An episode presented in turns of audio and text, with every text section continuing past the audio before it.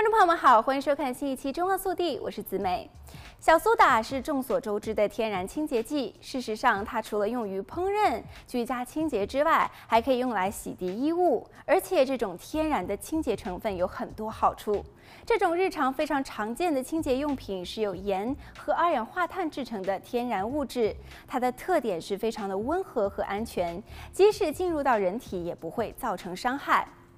小苏打溶于水之后呈微碱性，利用这样一个特性，可以中和消除酸性油渍，因此广泛的应用于清洁。同样，小苏打在清洁衣物方面仍能极好的发挥分解油渍的能力。不过，小苏打的清洁力较温和，不像市售的洗涤剂那样可以强力去污，因此也不建议单独使用。但将其与洗衣液一起混合，可以大大的增强清洁效果。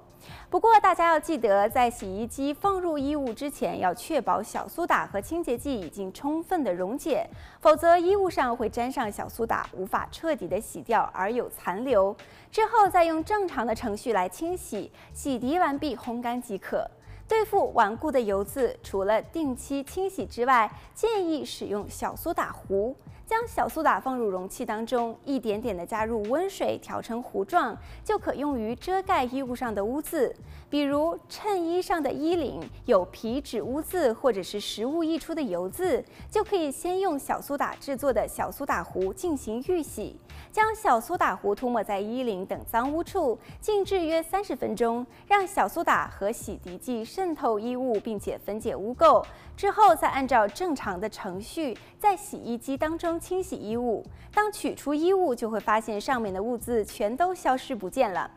在使用小苏打清洁衣物的时候，也要注意小苏打的用量要适度，不要过量，否则也会使得洗涤过的衣服留下残渍。其次，如果洗涤中有未溶解的粉末，会粘在衣服上，因此用温水将清洁剂彻底溶解非常重要。特别是在冬天，这些粉末很难融化，要特别留意这一点。最后，有一些洗衣机可能无法用小苏打来洗涤，比如在滚筒洗衣机当中使用小苏打混合洗衣液的方法，效果可能就没有那么好。本期节目到这里就结束了，我们下期再见。